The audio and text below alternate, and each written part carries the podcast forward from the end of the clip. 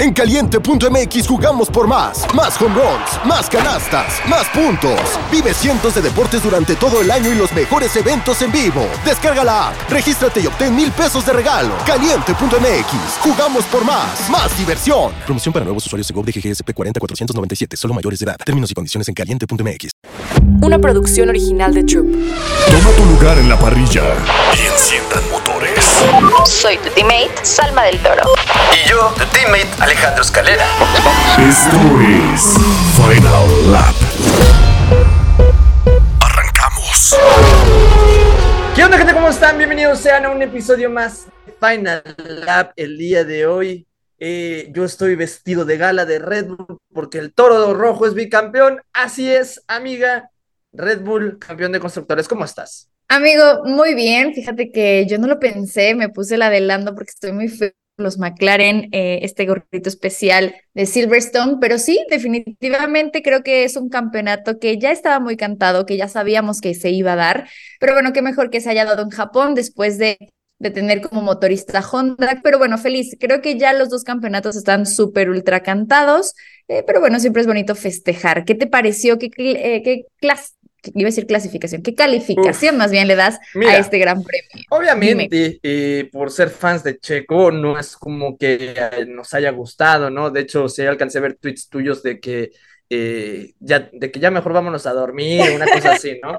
Eh, pero yo creo que en sí, como carrera global, fue muy interesante, a pesar de que Max Verstappen se fue de largo y dejó como 20 segundos a al segundo lugar, que fue eh, Norris. Yo diría que. Yo diría que un 8-5 otra vez. Creo que 8-5 fue la, la, calificación de, de, la carrera pasada. 8-5. Me gustó. Hubo de todo en todos lados. Eh, hubo hay dramas de equipo. Obviamente vamos a hablar de todo eso aquí nosotros, ya saben, nos encanta el drama, pero algo que quería contar así para poner en contexto, amiga, me cayó en una boda, no tenía señal, eh, por, estaba poniendo por Twitter, Twitter, apenas me cargaba, y yo desde la gente me mandaba mensajes. no, no, no. Sí, amigo, creo que fue una, carrera como, a ver, claro, como fan de, de Checo, yo decidí, dije, ay, ya, mejor a dormir, vámonos.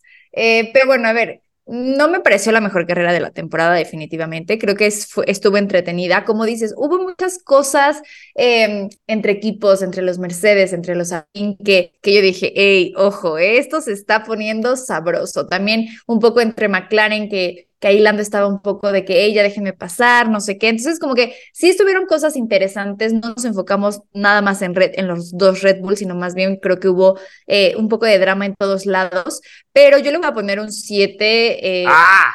Sí, un 7, amigos, sí. O sea, como que siento que, no sé si en algún momento ya mi, mi tristeza dijo, no, ya valió. ¿sí? Yo creo que sí. Pero Sí, tal vez, la voy a ver de nuevo. Sí, no, la verdad es que sí. Y yo creo que para entrarnos en este tema, sí hablemos de Red Bull como tal. Eh, hay una pregunta muy interesante que te quisiera comentar. ¿Cuánto crees tú que va a durar la hegemonía, el poderío, el dominio de Red Bull en Fórmula 1? ¿Crees que podemos tomarlo todavía para la próxima temporada, a lo mejor hasta 2026 en nuevas regulaciones? Dime tú qué piensas. Yo creería que hasta las nuevas eh, regulaciones. Por eso yo creo que también podrían estar eh, renovando a Checo un año más, porque a ver si esta fórmula les está sirviendo, porque eh, harían cambios en un piloto, ¿no? con el 1-2, con el campeonato de constructores, ¿no? Pero sí, yo creería que esto va a seguir hasta por lo menos el cambio de regulación. ¿Tú crees que ya el siguiente año sea algo de Mercedes, porque estuve viendo algunos tweets ahí de que Luis Hamilton estaba muy pendiente que para 2024 se hicieran los cambios, porque pues obviamente él tiene un, contrato no tan largo, ¿no? Obviamente igual yo creo que se quiere retirar, pero quiere retirarse como campeón, entonces Mercedes yo creo que va a venir fuerte el próximo año. Es que están que, que sí que no, Toto Wolf, sabes, ¿no? Que, que en las conferencias dicen de que no, nosotros empezamos de cero, 2024 eh, esperamos estar peleando, y luego ves a Hamilton que dice eh, un segundo de diferencia en clasificación contra Red Bull no es un gap que se cierra muy bien, que se cierra en una temporada, entonces eh, te dan esperanzas y luego no. Yo como tal de Red Bull sí espero que, que siga dominando, pero fíjate, tenemos una pelea Ferrari-Red Bull que fue Ferrari el que la perdió por su mala estrategia, por accidentes. Al principio de la temporada no era tanto acierto de Red Bull, ojo. Fue un problema fiabilidad de estrategia lo que hizo que tuviéramos a Verstappen campeón en Japón.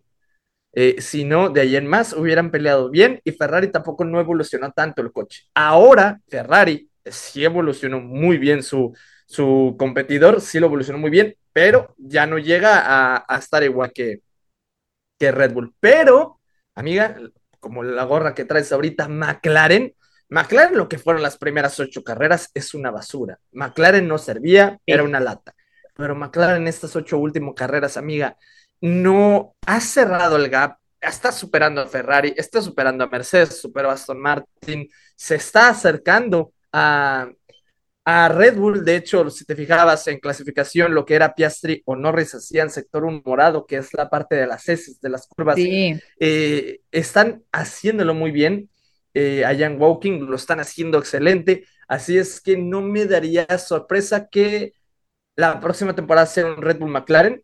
Me encantaría, de hecho, que fuera un Red Bull McLaren eh, la, la próxima temporada, pero para ganarle todavía no creo.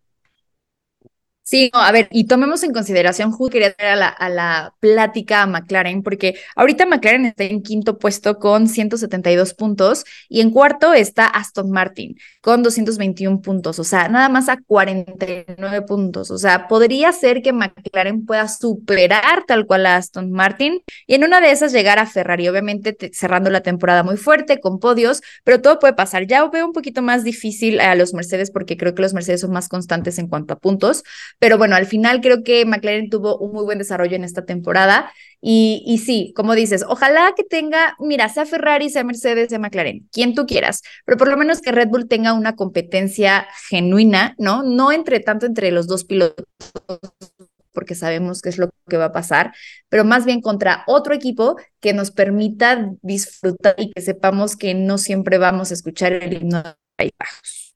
Así es, y ahorita que estoy pensándolo, amiga, del análisis, clasificación, carrera y todo lo que lleva, hay mucho de qué hablar que no sé si podamos abarcarlo en un solo episodio. Es que hay tanto que hasta me estoy sintiendo presionado. A ver, victoria 48 de Max Verstappen, 13 de la temporada. Eh, prácticamente él fue el que hizo que se coronaran en Japón ahorita, ¿no? Este, ya después hablaremos de lo que fue la carrera de Checo. Vamos a hablar rapidito de esto. Clasificación. Clasificación, Verstappen en primer lugar, los McLaren se veían potentes. Amigo, o sea, la clasificación creo que, a ver, ya sabíamos qué iba a pasar con la pole position, definitivamente creo que no, no había mucho que decir respecto al tema de, de eh, Max Verstappen, pero ver a Piastri y a Norris, o sea, Piastri sobre, sobre Norris, a mí, mira, yo decía, hermoso, hermoso, bien. Después tuvimos a un Leclerc que creo que ahí estuvo mejor en este fin de semana que Carlos Sainz, la verdad hay que decirlo como dices tú, se dice y no pasa nada.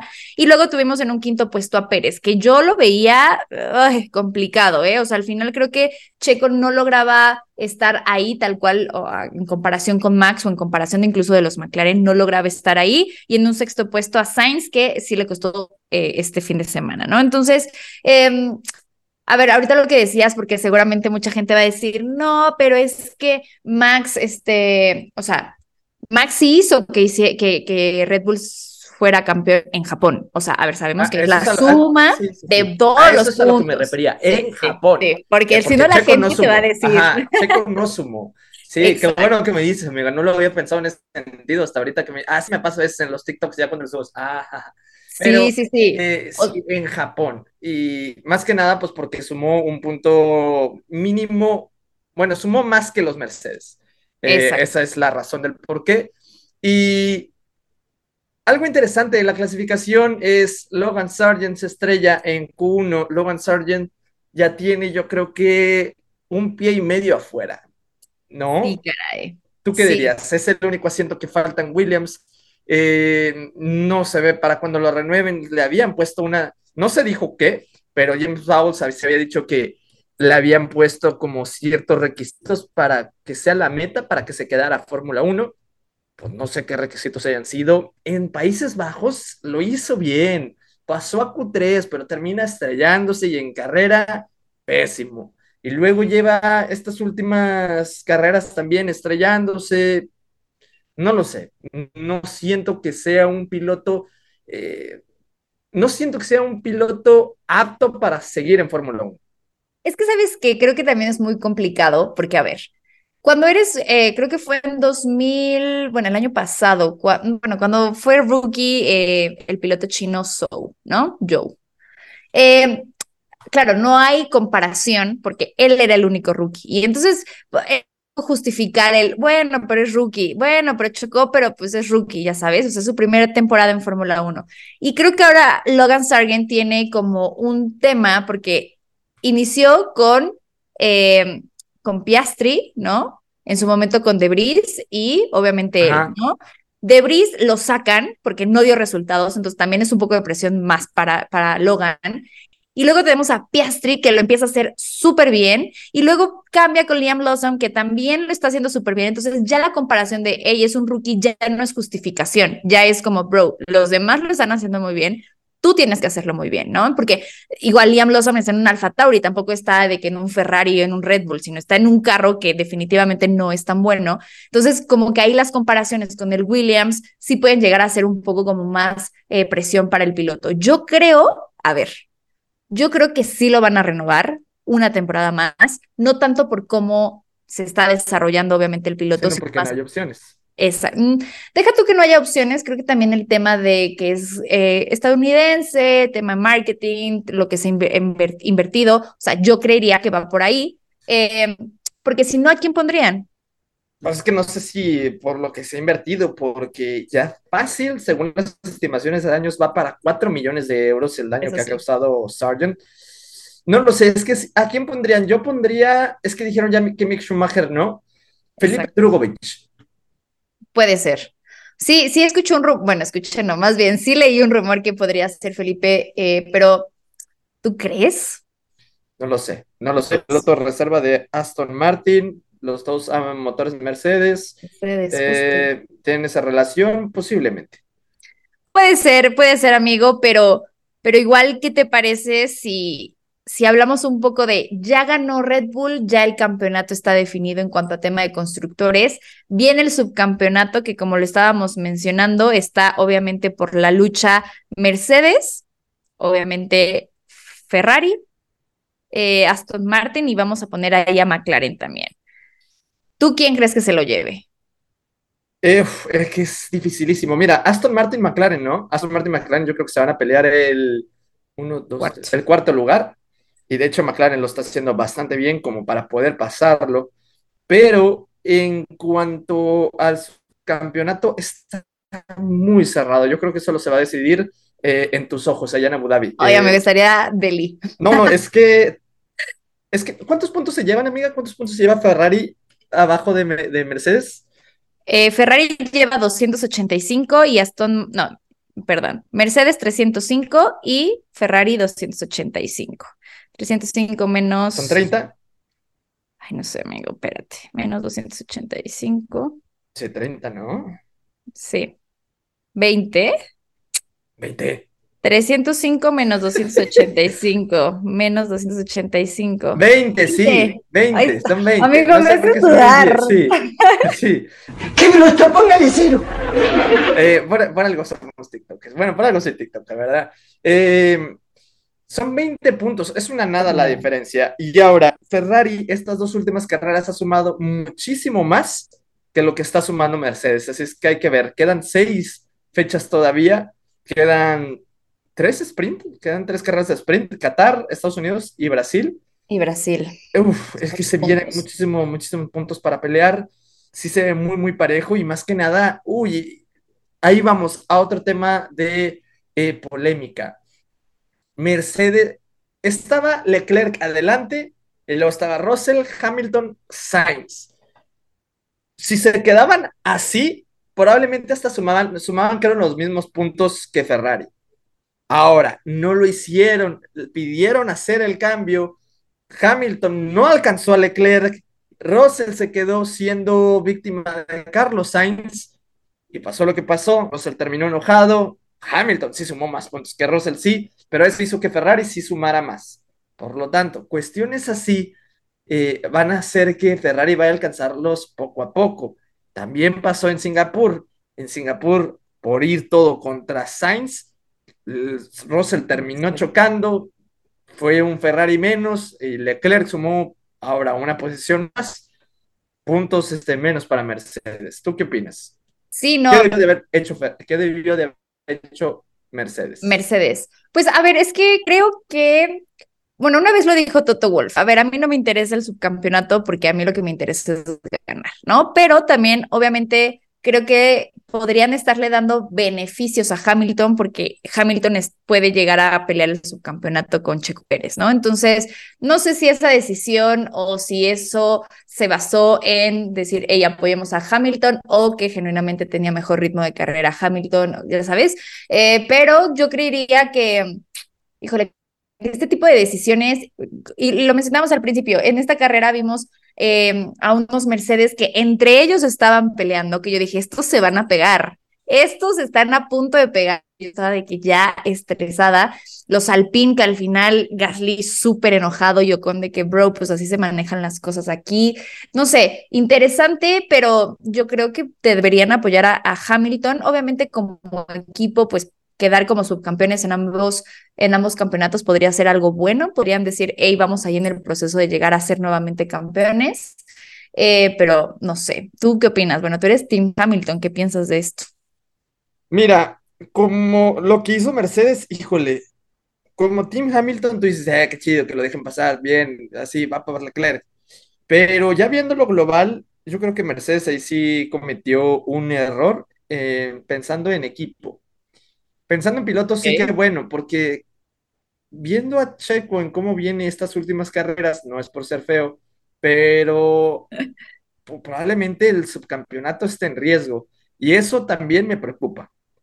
Claro. Me preocupa porque siento que el subcampeonato es lo que ahorita lo mantiene cuerdo o que ahorita es lo que mantiene a Red Bull tranquilo.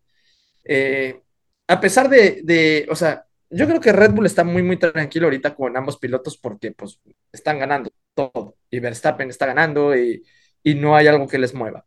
Si estuvieran peleando contra alguien y necesitaran del segundo piloto allá arriba también para hacer las estrategias y todo, Checo Pérez estaría más en riesgo que nunca. Claro.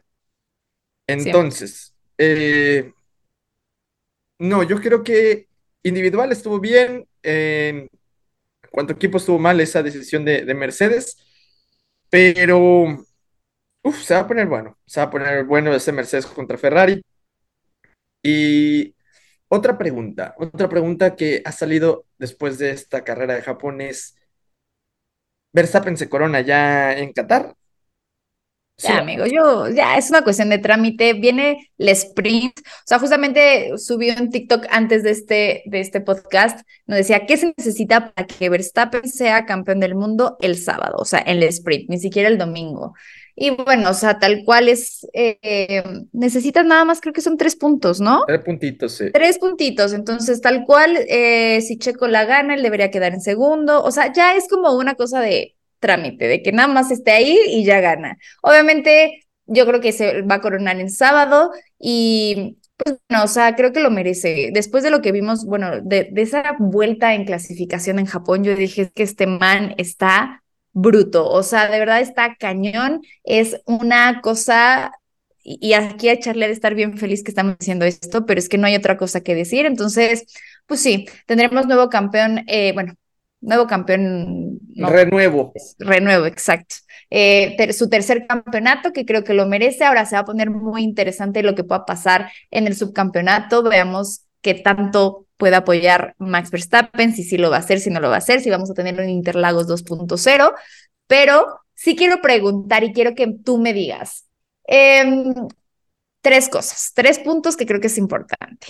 Tuvimos primer podio de Oscar Piastri dentro de Fórmula 1. Sí, sí, amigo.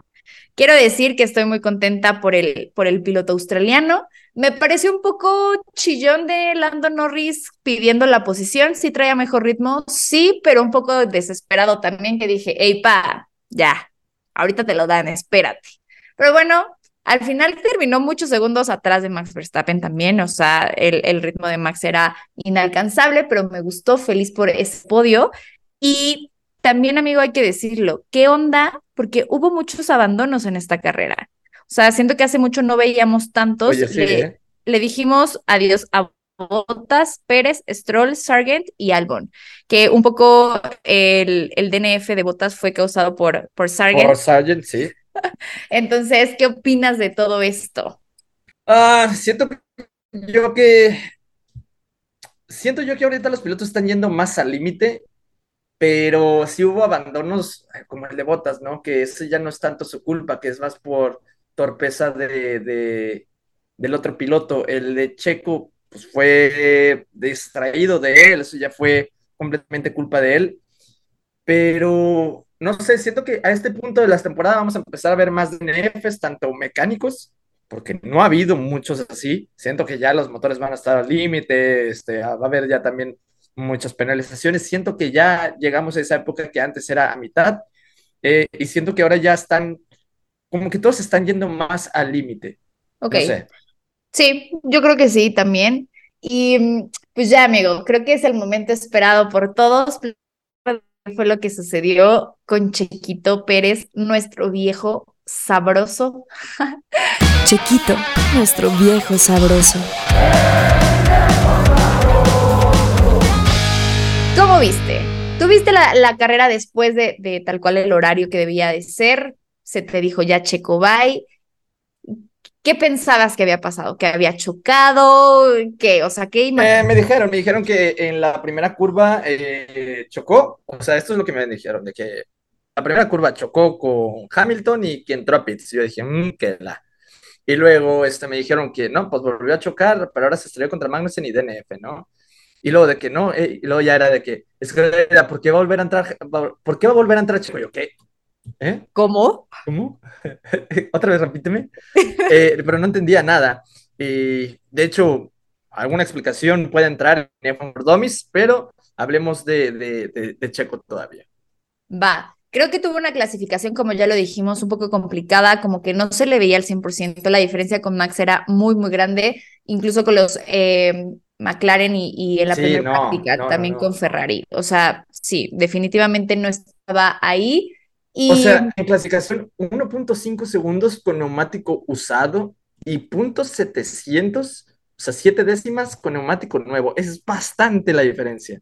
Muchísima. Sí, como que incluso él dijo, hey, no, o sea, no, no lo estamos logrando. Ya para la, la carrera, tal cual, sí tuvo una muy mala arrancada, tal cual él lo dijo. Eh, y bueno, después le hacen un sándwich eh, Carlos y Hamilton. Desde ahí ya empezamos desde que yo dije, "Mm, mm, ahí está el safety car ocasionado, se mete a pits, va hasta último lugar, hasta último puesto. Y dije, bueno, igual y remonta estaba como desesperado, y como ya, o sea, lo que pasó con Magnussen, la verdad es que sí fue totalmente culpa de Checo, o sea, y entonces como que yo lo sentí ya así como ya desesperado, o te retiran el carro y yo dije, ya Es valió. que, sí, esto, amiga, ¿no? es Yo que estaba, yo creo que no solo es tu sentir, o sea, yo creo que eh, así sentimos varios. Ejemplo, en, en el momento de crisis de Force India en 2018, también se sentía un checo desesperado en ciertas carreras y una de esas fue Singapur. eh, el movimiento que le hizo con lo aventó y luego el movimiento que le hizo contra Sirotkin que terminó eh, en daños, o sea, no, no, no, o sea, sí, se Sí. sabe cuando está un poco desesperado y siento yo que también, porque, o sea, incluso hasta esa misma este, distracción o como querer ganar el límite en la salida de safety car, por lo que lo penalizan también. Eh, eh, luego cae, o sea, fue como toda una carrera en contra de Checo y ese freno se me hizo igual a la desesperación que tuvo la, el- la carrera pasada contra Albon. sí, justo. Sí, o sea, un poco patadas de ahogado dirían ahí la, las personas. Y bueno, complicado sí, porque ya estamos en el cierre de la temporada donde vemos ya un Hamilton fuerte, podría pelear el subcampeonato. Veo a un Fernando Alonso ya no tan constante, pero bueno, Aston Martin nos da como estos highlights en ciertas carreras, entonces podría igual estar en podios en algunas de las carreras que restan. Eh, a ver, yo creo que sí, el tema mental dentro de Fórmula 1 seguramente es muy, muy pesado. Sí creo que también tiene que ver con este sentir de Checo. Y bueno, nada más decirle, chicos, si estás escuchando esto, todos estamos todavía, obviamente, en la checoneta, no nos vamos a ir. Em, obviamente necesitas eh, tal vez eh, el ánimo de tu gente, de tus fans, que aquí vamos a estar siempre.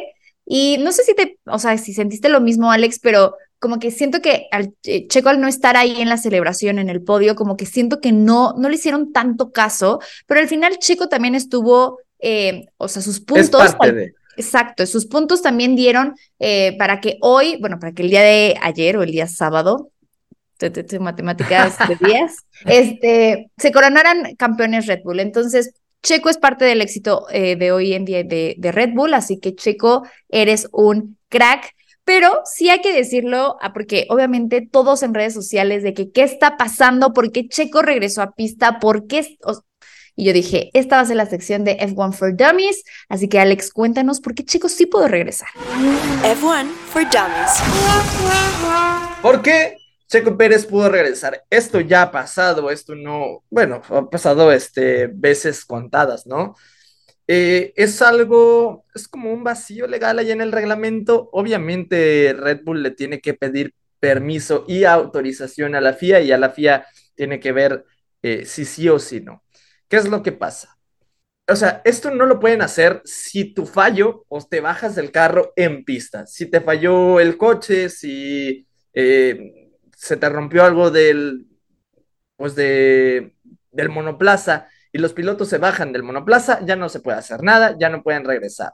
Esto le pasó a George Russell en 2022, ¿verdad? Que fue cuando se bajó a ayudar a, a One New Shows, fue la bandera roja, pero como él había, se había bajado dentro de la pista, se había bajado en pista, ya no lo dejaron retomar a Mercedes. Ahora, a Red Bull, porque sí, porque ellos fueron los que metieron a Checo Pérez, lo metieron a Pitts y volvió, o sea, le pidieron permiso a la FIA y volvió a entrar, obviamente con todas esas vueltas atrás bajo el en el marcador. O sea, solamente fue para quitarse esos cinco segundos de penalización que tenía porque si no hacían eso, esos cinco segundos de penalización se le iban a la otra carrera, no como cinco segundos de penalización, sino como lugares en parrilla. Claro, podrían hacer hasta tres. Ajá, entonces Red Bull, para no arriesgar a lo mejor puntos para el subcampeonato, lo que hacen es, pues pedimos a la FIA permiso, fue un DNF que nosotros metimos a Pitts, lo pedimos permiso para sacarlo,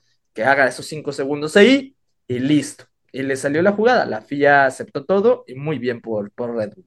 Sí, la verdad es que no es algo que, a ver, en, yo llevo algunos años viendo Fórmula 1 y yo nunca lo había visto. Yo en su momento dije, ¿cómo? Pero obviamente ya después de, de eh, todo lo que salió, eh, ¿sabes quién a mí me dio como luz? Fue Albert Fábrega, que dijo, ah, mira, va a pasar esto y, o sea, no me dejó a mí, lo puse en redes, ¿eh? Este, dije, ah, ok, claro, tiene sentido porque como bien lo dices Alex, pues el carro no se quedó ahí, no, los comisarios no ayudaron a sacarlo, no es que haya llegado una grúa y lo haya sacado al monoplaza. Entonces, pues ahora, si no lo sabíamos, pues ahora ya lo sabemos que esto puede suceder. Seguramente yo creo que en un futuro van a regular esto, ¿no? ¿Tú crees que lo, lo sigan dejando ah, hacer? No, es que habían sacó un, comunicado, ¿no? Bueno, Ted Kravitz, el, comentarista inglés, y puso como de que no, que la FIA ya va a bloquear esto, que ya no se puede hacer, pero esto fue falso. La FIA dijo no, no vamos a mover nada todavía porque no es algo que pasa seguido. Normalmente cuando lo sacan,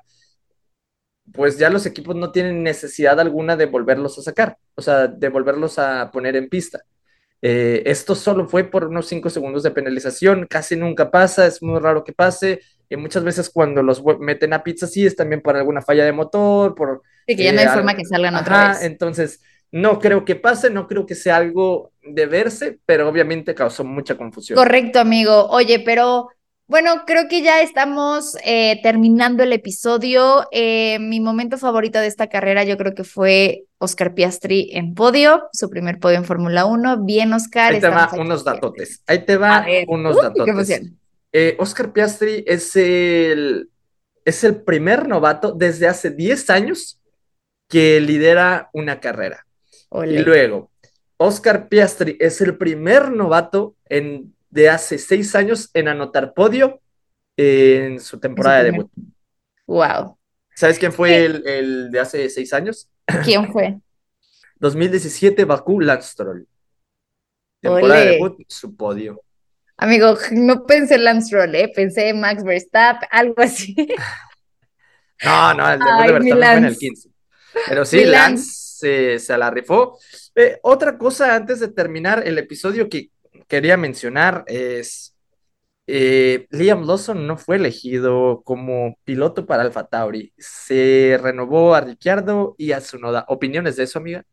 Amigo, era algo obvio. O sea, Danny Rick no iba a llegar a Fórmula 1 otra vez tres, ca- o a ver, en la mitad de la temporada. Sé que lo de su fractura fue algo como muy eh, de la nada, pero era obvio. O sea, Danny Rick no iba a firmar nada más por seis meses. Entonces, yo sí lo creía. Claro, Liam Lawson es un súper piloto y seguramente va a subir a Fórmula 1, eh, pero pues se tendrá que esperar yo creo que hasta el próximo año. Eh, no creo que Liam Lawson llegue directamente a Red Bull, la verdad no lo creo, creo que primero va a llegar a Alfa Tauri, seguramente va a llegar a Red Bull porque es muy muy bueno, pero yo creo que era algo inevitable. ¿Tú qué opinas? Porque yo sé que tú eres fan de Liam. Eh, pues la verdad es que sí era algo inevitable, pero obviamente es algo que no entendemos, ¿no? Se supone que en Fórmula 1 estás busca y busque de los mejores pilotos, pero obviamente hay muchos factores externos que mueven todo lo que es pues, Fórmula 1. Eh, uno de esos es el marketing, otro de esos, por ejemplo, es Honda, quien fueron los que presionaron para que Te diré en Japón también. Sí, sí, no, pero para que su noda entrara, eh, por eso fue que renovaron también a Yuki de nuevo. Y ah, digamos, Liam Lawson no es como que obviamente tiene patrocinadores, patrocinadores fuertes, por eso está ahí, pero digamos que él es más talento que de dinero, entonces es por eso que lo mantienen ahí un, un rato. Pero es que de volada se ve cuando un piloto es bueno, pero es más patrocinador que bueno, a cuando es mucho más talento que patrocinadores. Ejemplo, Piastri. Piastri no tenía patrocinadores súper, súper gordos, así como, no sé, como Yuki que trae a Honda y a todos esos, ¿no? Eh, Piastri, por eso también Alpina ahí lo mantenía, que sí le diera su dinero, mientras lo mantenía de reserva. Y ahora Lawson también, que es más talento que dinero, entra y ve todo lo que hace. Entonces eso es lo que se busca. Y ahora hay un rumorcillo por ahí, amiga, en el que dicen que eh, Liam Lawson acepta la oferta de ser piloto de reserva de Red Bull en 2024, pero con obligación de que se le consiga asiento permanente en 2025, tanto en Red Bull o en Alfa Tauri. Sí, vi ese rumor, amigo. Ese sería Pues un bien, inteligente, inteligente por su parte, la verdad. Eh, ¿qué digo? A ver, ¿a quién sacarían? Puede, o sea, el, el lugar de Checo estará disponible porque es un hecho, termina su contrato, los dos asientos de Alfa Tauri. Entonces, creo que es una buena oportunidad para él y también un poco, eh, pues sí, como asegurar su futuro, que yo creo que es lo más importante ahorita para él. Y bueno, yo creo que, pues sin más que decir, eh, pues eh, tuvimos un buen fin de semana. Creo que nos pudimos haber alargado muchísimo más, pero me gusta. Amiga, ¿hay una dinámica por ahí? Sí, amigos, tenemos una dinámica para que te puedas llevar unos pósters súper, súper cool.